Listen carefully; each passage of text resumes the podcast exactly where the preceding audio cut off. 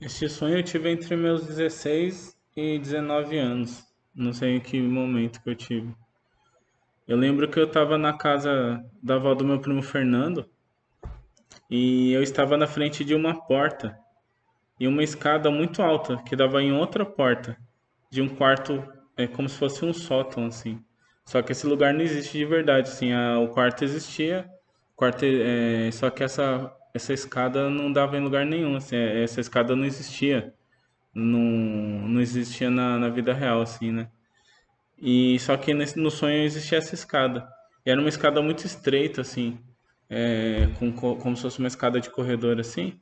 Só que só que passei, só dava para passar uma pessoa de cada vez, assim, não tinha como passar duas pessoas, de tão estreita que era. E eu subi a escada e entrei pela, por essa porta, né? E quando eu entrei por essa porta, era um quarto. E o quarto era todo cheio de coisa de culto, assim, tudo que era tipo de coisa é, religiosa, esotérica, é, de ocultismo, assim, era muita coisa, assim.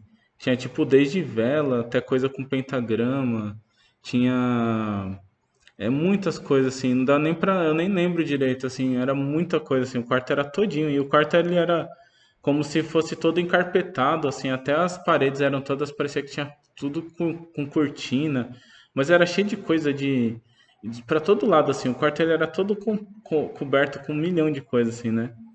E, e era como se fosse um altar, o quarto inteiro, né?